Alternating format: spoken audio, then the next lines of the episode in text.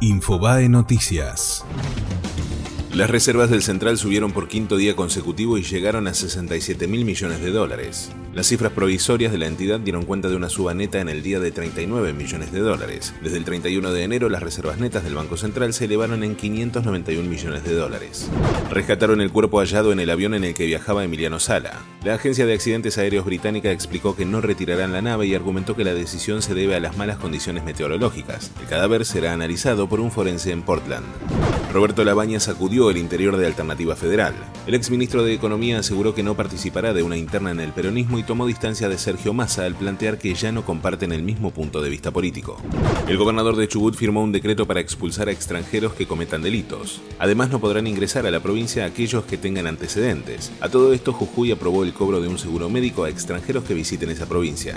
En la Argentina se comete un femicidio cada 28 horas. Hubo 308 víctimas en 2017, de las cuales 270 cuatro fueron mujeres. La mayoría fue asesinada en su casa y los femicidas vivían en el mismo hogar. Salta y Santiago del Estero tuvieron las tasas más altas del país. Fue Infobae Noticias.